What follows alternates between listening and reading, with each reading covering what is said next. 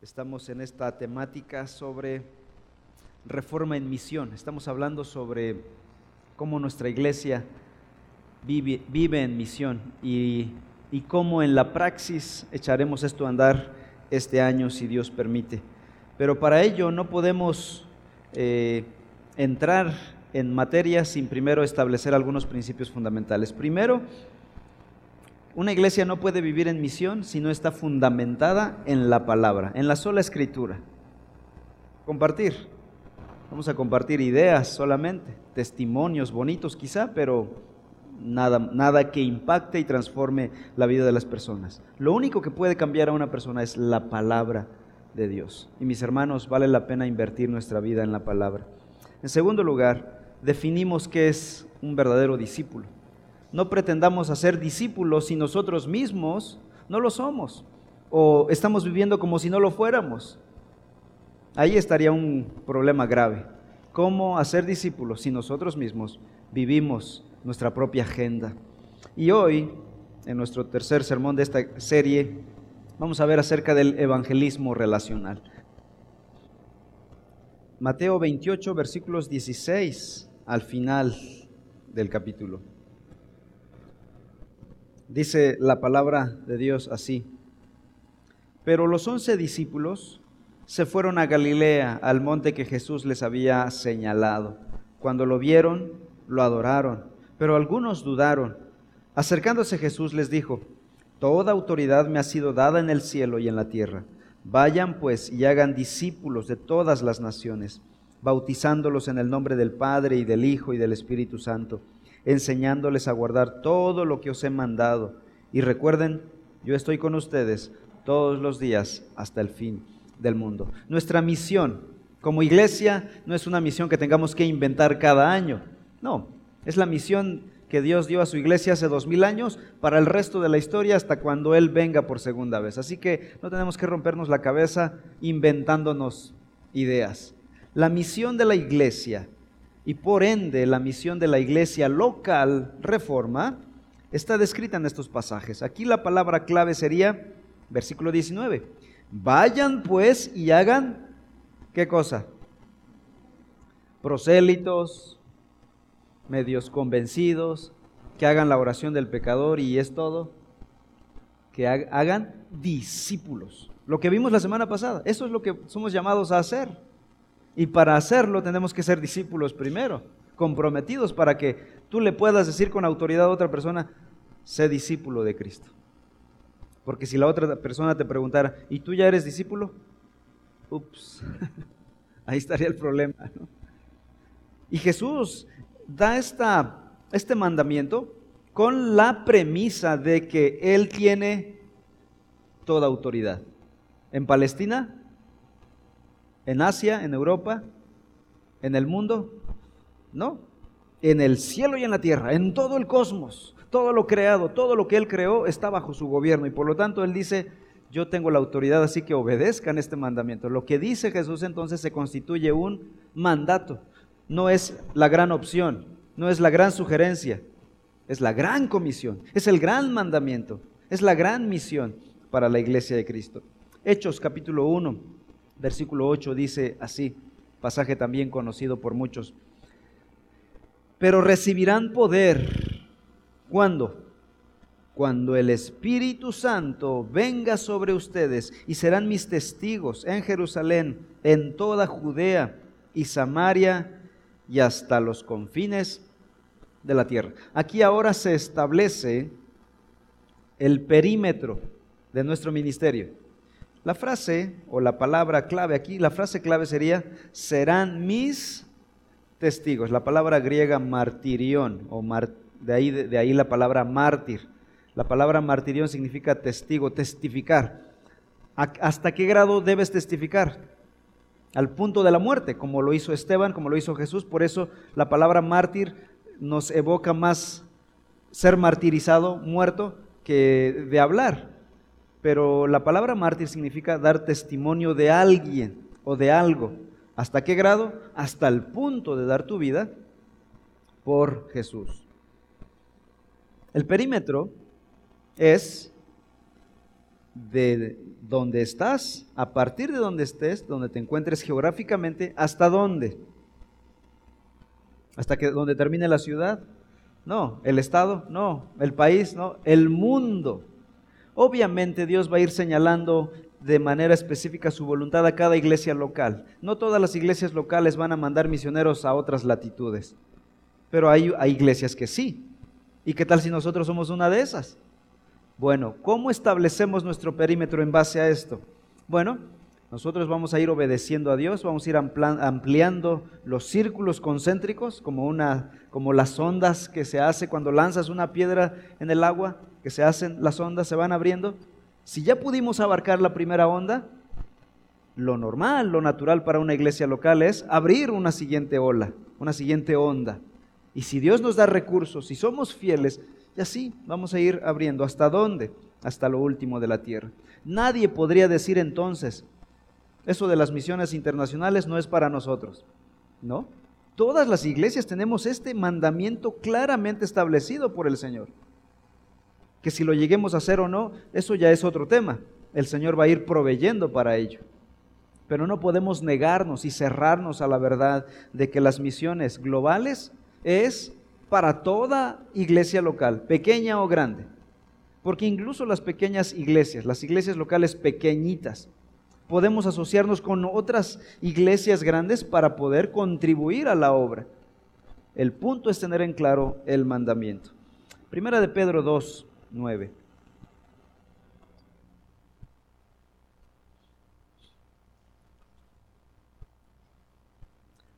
Pero ustedes son linaje escogido real sacerdocio, nación santa, pueblo adquirido para posesión de Dios, a fin de que anuncien las virtudes de aquel que los llamó de las tinieblas a su luz admirable. La frase clave del versículo 9 de Primera de Pedro es a fin de qué cosa? De que anuncien las virtudes de aquel que los llamó. Las virtudes de Cristo, las virtudes del Salvador, las virtudes de nuestro Señor. Somos llamados a anunciar esas virtudes, es decir, anunciar el Evangelio, anunciar la palabra del Señor. Romanos capítulo 10, versículos 14 al 15. Romanos 10, 14. Dice así, ¿cómo pues invocarán a aquel en quien no han creído? ¿Y cómo creerán en aquel de quien no han oído? ¿Y cómo oirán sin haber quien les predique? ¿Y cómo predicarán si no son enviados? Tal como está escrito, cuán hermosos son los pies de los que anuncian el Evangelio del bien. La frase clave aquí sería, cuán hermosos son los pies de los que anuncian el Evangelio del bien. Somos llamados a anunciar el Evangelio. Entonces, ¿cómo podríamos, en base a estos pocos versículos, no son todos, resumir nuestra misión como iglesia. Bueno, si tú tienes el ABC de reforma, ese pequeño documento que te llevaste el día que nos visitaste por primera vez, espero que no lo hayan tirado por la ventana del coche cuando se retiraban, ahí está establecida nuestra misión como iglesia local.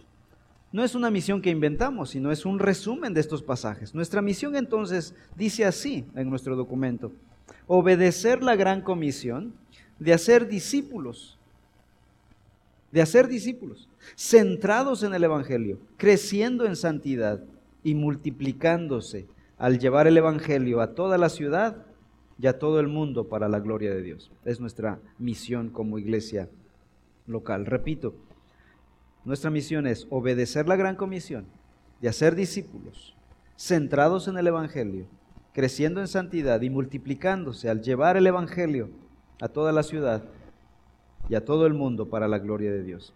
Y de ahí se desprende nuestra visión. Nuestra visión no es tener una visión nocturna.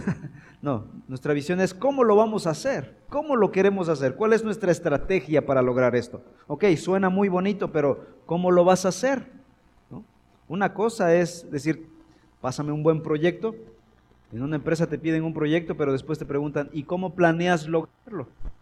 Y si dices, ah, eso no lo pensé, muy mal. hay que presentar el proyecto, cómo, qué es lo que quieres lograr, pero también tienes que presentar la forma, la estrategia, cómo lo vas a hacer real. Bueno, la iglesia debe tener también una visión específica de cómo hacer las cosas. Y como iglesia también tenemos en clara nuestra visión de cómo echar a andar la visión, que la, misión que la Biblia nos, nos, llama a hacer. Nuestra visión como iglesia es formar una cultura de discipulado. Queremos formar una cultura de discipulado aquí en la iglesia. Que este sea nuestro pan de cada día. Una cultura de discipulado a través de grupos pequeños. Ese término que lo mencionamos constantemente. Grupos pequeños, donde dos, tres personas se reúnen para estudiar la palabra, para tener comunión, para orar por la iglesia, para orar por los no alcanzados. Grupos pequeños con una visión misionera pero global, no con mirada corta, mirada global, transformados por el Evangelio, que adoran al Señor, disfrutan de la comunión y viven en misión. Esa es nuestra visión. Repito, nuestra visión es formar una cultura de discipulado a través de grupos pequeños con visión misionera global, transformados por el Evangelio, que adoran al Señor, disfrutan de la comunión y viven en misión. Esto es lo que queremos hacer, así lo queremos alcanzar. Esta es nuestra estrategia. Y como verán, no es nada del otro mundo, ¿verdad? Es algo muy práctico. Es entregar tu vida de manera genuina, sin doblez, sin dos caras, al Señor y predicar el Evangelio en obediencia, siendo intencionales. Punto.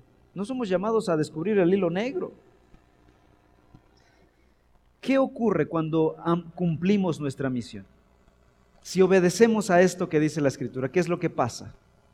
Bueno, primero veamos la Escritura. Vayamos a Hechos capítulo 2. Hechos 2, 37 al 38. Hechos 2. Ahí vamos a estar en Hechos viendo algunos pasajes. Primeramente capítulo 2, versículos 37 al 38. La palabra de Dios dice así. Al oír esto, conmovidos profundamente, dijeron a Pedro y a los demás apóstoles.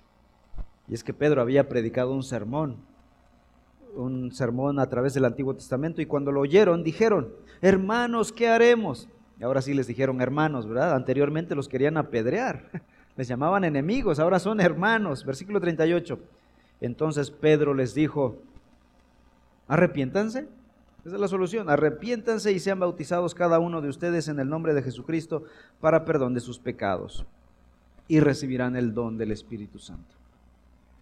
Vamos al capítulo 8, Hechos 8, versículos 35 al 38. Entonces Felipe, Recordarán Felipe capítulo 6, uno de los diáconos elegidos. Este mismo Felipe, versículo 8, capítulo 8, comenzando con este pasaje de la Escritura, estaba leyendo Isaías, Isaías 53. Le anunció el Evangelio de Jesús, versículo 36. Yendo por el camino, llegaron a un lugar donde había agua y el eunuco dijo, allá hay agua, ¿qué impide que yo sea bautizado? Y Felipe le decía, le dijo, si usted cree con todo su corazón, puede. Creo que Jesucristo es el Hijo de Dios, respondió el eunuco, y mandó parar el carruaje, ambos descendieron al agua y Felipe lo bautizó. Vamos al capítulo 10 ahora, Hechos 10, versículo 33. Por tanto, al instante envía a buscarte y has hecho bien en venir. Está hablando Cornelio, un militar pagano, quien mandó a llamar a Pedro. Has hecho bien en venir. Ahora pues todos nosotros estamos aquí presentes delante de Dios para oír todo lo que el Señor te ha mandado. Qué padre, ¿no? Que así fuera alguien. Te mandó llamar una familia de no creyentes y dijo, queremos oír todo lo que Dios quiere para nosotros. Es nuestro anhelo. Es lo que está pasando. Y es lo que sigue pasando hoy en día. Y sigue diciendo el texto. Versículo 44. Mientras Pedro aún hablaba estas palabras, el Espíritu Santo cayó sobre todos los que escuchaban el mensaje. Vamos ahora al capítulo 16, Hechos 16, versículo 14.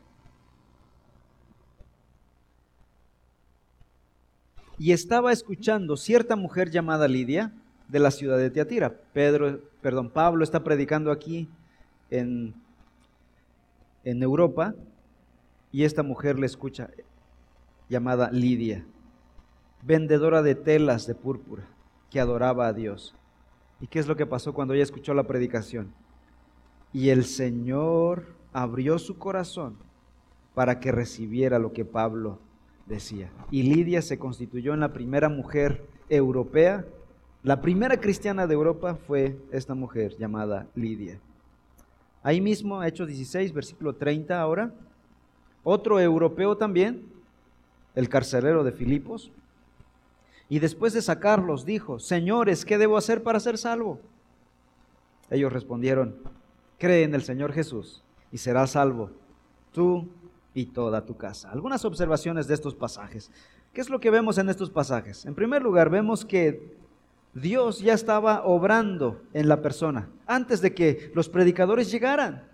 Hermanos, esto es una esperanza para nosotros. Antes de que tú llegues a una persona, Dios ya está obrando en sus vidas.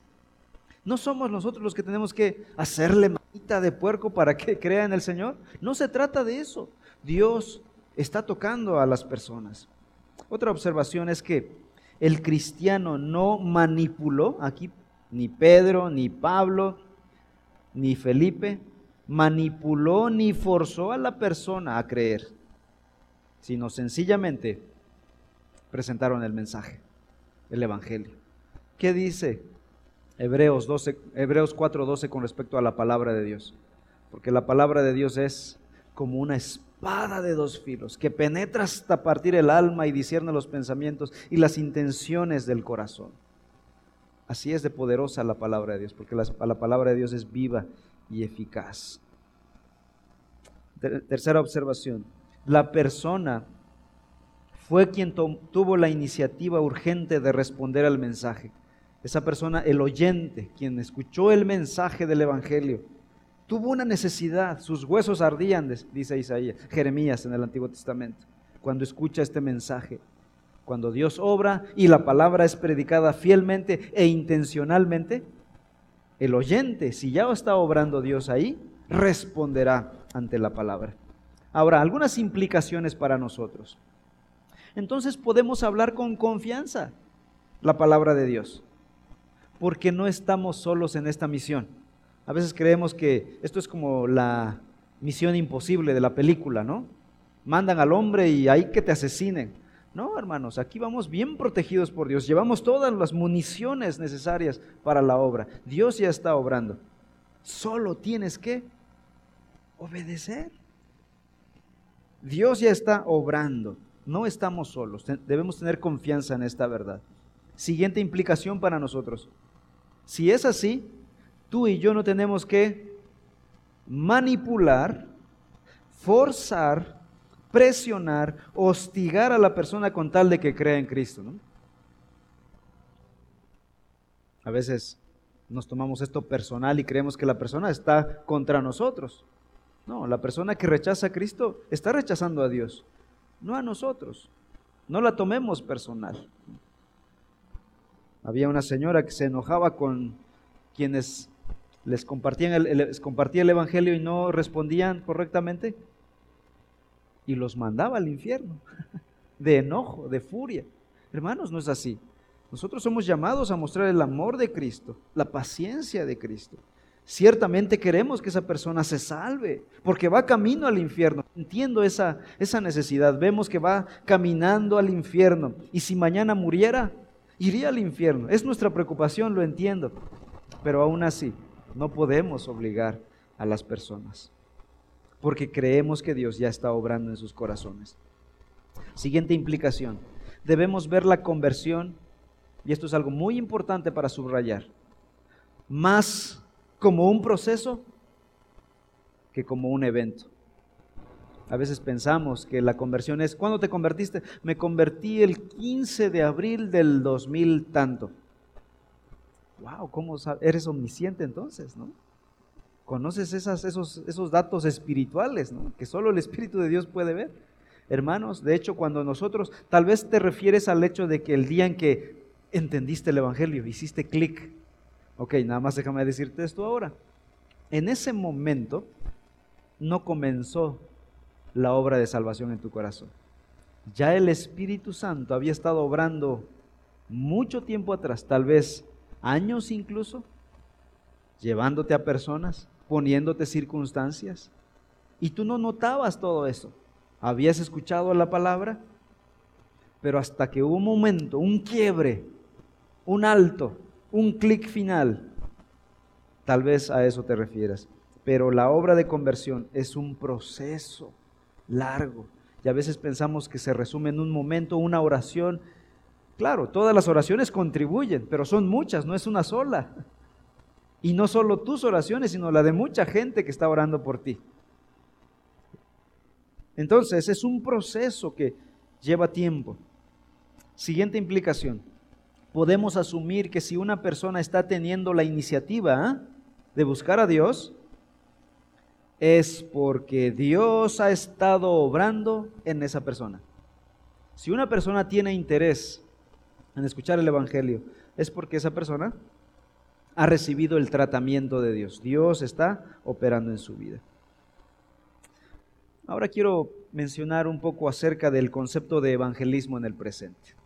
Se ha desvirtuado también este concepto de tal manera que nosotros mismos estamos confundidos y por ello no somos efectivos. Así que si hemos de hacer discípulos, si hemos de ser intencionales en el discipulado como iglesia, necesitamos desintoxicarnos un poquito de estas ideas no bíblicas del discipulado. Te hago esta pregunta. ¿Qué pensarías de una iglesia que en tres años de existencia, y estoy hablando de nosotros como iglesia reforma, tenemos tres años, por cierto, eh, entre el domingo y el pasado y este estamos cumpliendo tres años de haber abierto las puertas. ¿Qué pensarías de una iglesia que en estos tres años de existencia no hace campañas evangelísticas, no hace llamado al altar, no ha salido a repartir folletos evangelísticos en las calles y parques, nunca ha salido a evangelizar casa por casa, ni siquiera bombardea a sus invitados para que crean en la primera visita. ¿Qué pensarías? Seguramente alguno pensaría que es una iglesia que no está cumpliendo con la gran comisión.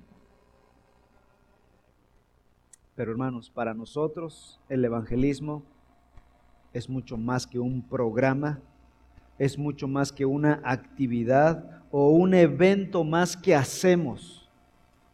Y esto lo debo dejar claro. Para nosotros el hacer discípulos está incluido en todo lo que hacemos. Es fácil ir a entregar unos folletos un día tal y ya, olvídate del asunto, ya, ya hice obra de, evangelismo. Es más fácil eso que involucrarte en una relación con una persona, estar orando por esa persona, conocer a esa persona, tratar de darle un buen testimonio a esa persona, invertir tiempo y a veces dinero para un, invitar un café, una comida, platicar e insistir es más fácil. Una entrega de folletos y listo.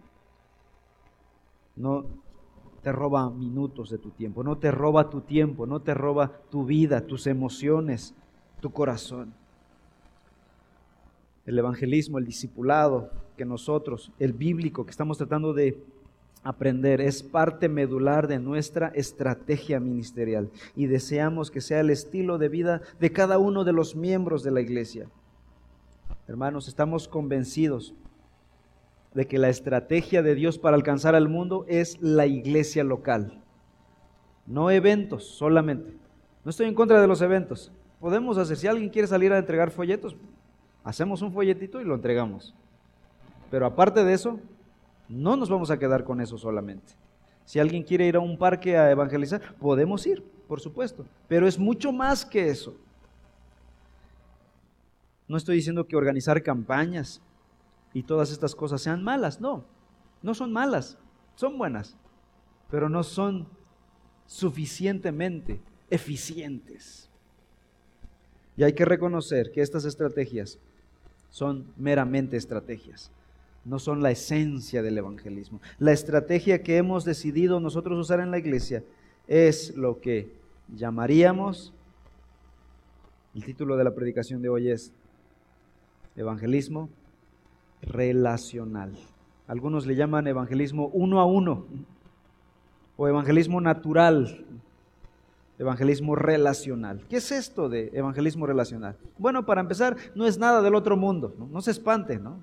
No digan, wow, la iglesia reforma está descubriendo este, la pólvora, ¿no?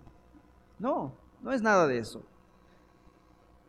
Simplemente consiste, escuchen esto, en entrar en un proceso de compartir estratégica y pacientemente el Evangelio. ¿Con quiénes? Con nuestros conocidos, familiares, vecinos y amigos, sin manipular, sin forzar, sin presionar, sin hostigar a las personas para que queden en Cristo. ¿Qué es lo que vimos en el pasaje bíblico? Eso, ¿no? Es lo que queremos ser. Queremos ser bíblicos. Es lo que queremos hacer.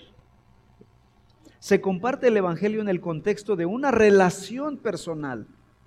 O sea, el evangelismo, si el Evangelio es tu vida, el evangelismo o el arte de compartir el Evangelio también debe ser parte de tu vida. Debe ser algo natural, algo relacional, no algo artificial. Con aquellos que estamos evangelizando con miras a que lleguen a creer en Cristo Jesús. Hermanos, esto va a llevar tiempo, va a llevar tal vez dinero y otras implicaciones. Tendrás que limpiar tu casa para recibir a alguien en tu casa. O tendrás hacer una hora de, en tu agenda apretada y carrereada para platicar con esa persona, tal vez escuchar sus necesidades. Esto es el evangelismo que vemos en la escritura. La clave para este tipo de evangelismo entonces son tus relaciones personales. Evangelizamos conviviendo genuinamente con las personas y compartiendo la vida y la fe con esas personas. Ese compartir tiene un paso, entonces un paso suave, natural y progresivo. Vas avanzando, ¿ok? Es intencional en ese progreso, dejando que cada quien lleve su proceso. No hay presión, no hay prisas ni desesperación. Esperamos con paciencia el fruto que Dios traerá en la vida de esa persona. Pero tenemos que ser consistentes todo el tiempo. Estamos, por eso decimos en la iglesia que vivimos en misión. Estamos viviendo en una misión, hermanos. Dios nos puso en este mundo y en esta iglesia para una misión. No venimos aquí para ser espectadores. Estamos en una misión. Así que aquí tengo, y ahí tienen ustedes un cuadro que refleja las diferencias entre ese evangelismo artificial y el evangelismo relacional o bíblico. ¿Cuáles serían esas diferencias? Por ejemplo, hay diferencias en el objetivo. ¿Qué persigue el evangelismo artificial? Generalmente persigue o tiene como objetivo inmediato que la gente haga la oración del pecador. Y ya, si lo hizo, anótalo en tu lista. Nunca va a venir a la iglesia, pero ya está en la lista. Yo he visto pasar al frente al altar a las mismas personas muchas veces. Muchas veces, tristemente. El evangelismo relacional, en cambio, busca que las personas se vuelvan, ¿qué cosa? Discípulos de Cristo. Esto es distinto. No solo quiero llenar mi lista de nombres, no, yo quiero verlos creciendo en la palabra, siguiendo a Jesús, amando al Señor y compartiendo su fe a otros. Eso es muy diferente.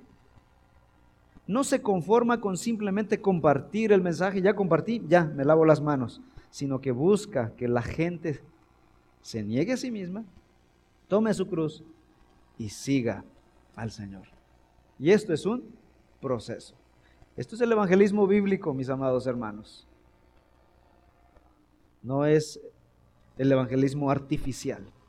También hay diferencia entre estos dos en la percepción de la conversión. ¿Qué piensa de la conversión? ¿Qué es conversión para el evangelismo artificial? Solamente como un evento específico. con fecha y hora incluso. El día en que pasó al frente o puso, hizo la oración del pecador. El evangelismo relacional tiene, tiende a ver la conversión como un proceso que en algunos casos es paulatino, lento y tardado. Algunos llegan al arrepentimiento en horas o en días, pero otros somos más duros y nos, lleva, nos llevó años. En mi caso yo era de cabeza dura y hasta que el Señor me puso en aprietos y pude voltear a ver al Señor. Yo puedo constatar que en mi propia vida, y seguramente tú, esto no fue de un clic, así, de rápido. Qué padre sería, ¿verdad? Que tuviéramos una varita mágica y en la cabeza y convertido. Pero no, no es así. El evangelismo relacional, al saber esto, al entender este proceso, entonces no va a renunciar al primer rechazo, ¿verdad? Vamos a, a ser consistentes, vamos a ser estratégicos, vamos a ir alimentando nuestra relación con esa persona, con un corazón genuino de amistad, de servicio, esperando a que el Espíritu Santo obre en sus vidas, orando al Señor. Estamos orando por un hermano misionero que está en España, en Santander, y él me manda sus cartas de oración mensualmente. Y ahí no hay obra, él está empezando técnicamente de cero. Él llegó a rentar una casa ahí y empezó a hacer relaciones con sus vecinos, a conocer a los vecinos. Vino la pandemia y se cerró todo. ¿De qué manera él iba a compartir el Evangelio? Bueno, él no es de los que va casa por casa. Él empezó a hacer amigos, a servir a las personas, a los contagiados, llevarles la despensa, los medicamentos y servir a las personas. Cuando tienen sus fiestas de cumpleaños de sus hijos, es un buen pretexto para invitarlos, invitar a los vecinos, si se puede, por supuesto, en estos días. Y es la manera en que está construyendo relaciones. Ahorita está en esa etapa, con miras a compartirles el Evangelio. Esto es más tardado, es un proceso que implica tiempo y esfuerzo. También hay diferencia entre estos dos modelos, entre la percepción con la percepción del papel de Dios. O sea, ¿cómo se concibe a Dios en este proceso de compartir el Evangelio? ¿Dónde está? ¿Qué está haciendo? Bueno, el evangelismo artificial en la práctica ve a Dios como, como muy poco activo. Porque el que tiene el papel activo es el evangelista, él, ¿no? Él se tiene que mover, tiene que convencer, persuadir a la persona para que venga a Cristo, para que se, eh, haga la oración del pecador. Y a veces, hermanos, hay personas que hacen la oración del pecador nada más para que ya no lo moleste el que lo está insistiendo. Y esto no es correcto. En el evangelismo bíblico lo que vemos es que el que está realmente activo y obrando es Dios, de manera soberana. Nosotros somos espectadores de la obra de Dios. Estamos compartiendo, pero a la vez estamos viendo cómo Dios va a obrar en las personas. También hay una diferencia entre la percepción de las habilidades del evangelista.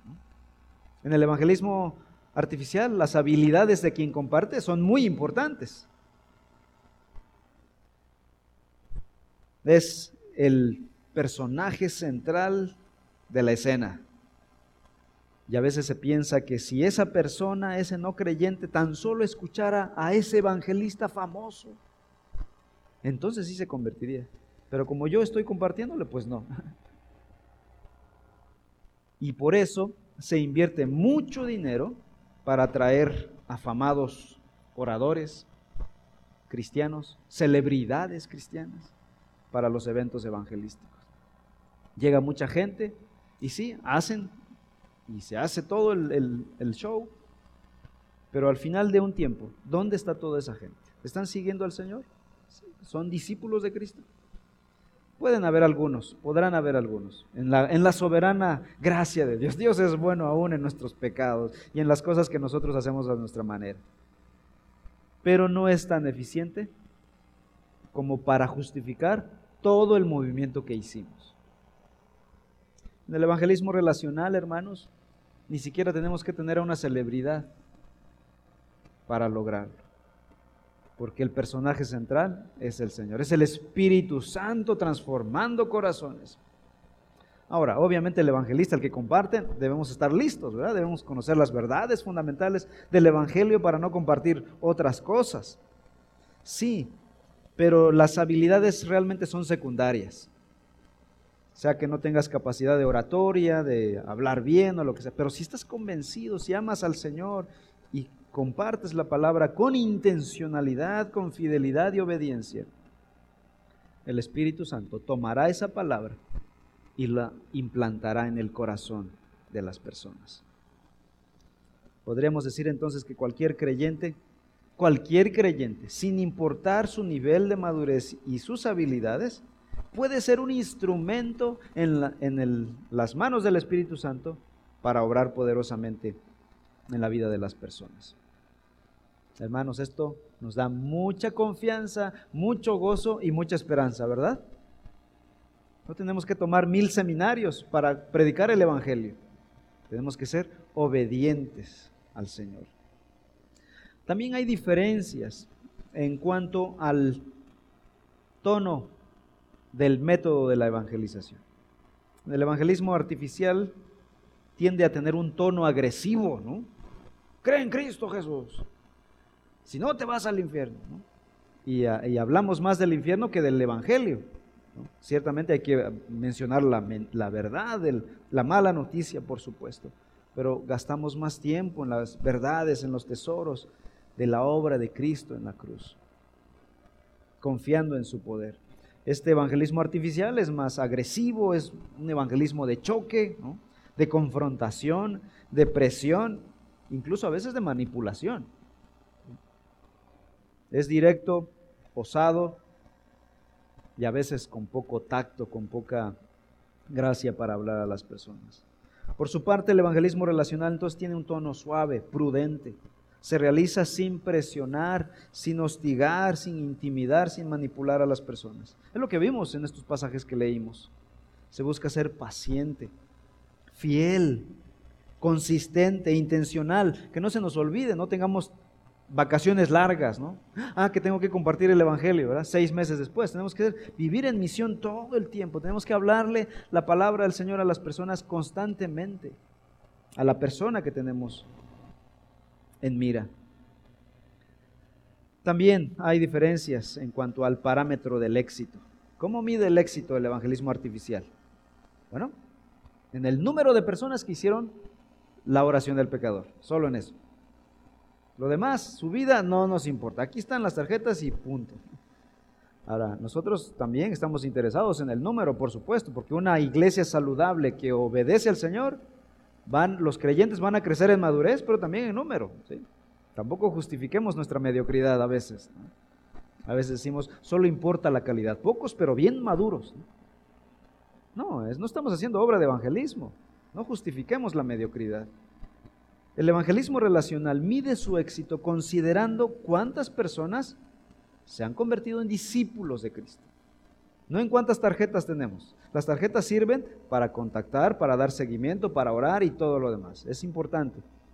Pero al final de cuentas, nuestra meta es que esa persona llegue a los pies de Cristo, esté sirviendo a Cristo, esté creciendo en madurez, esté sirviendo al Señor. Es lo que queremos.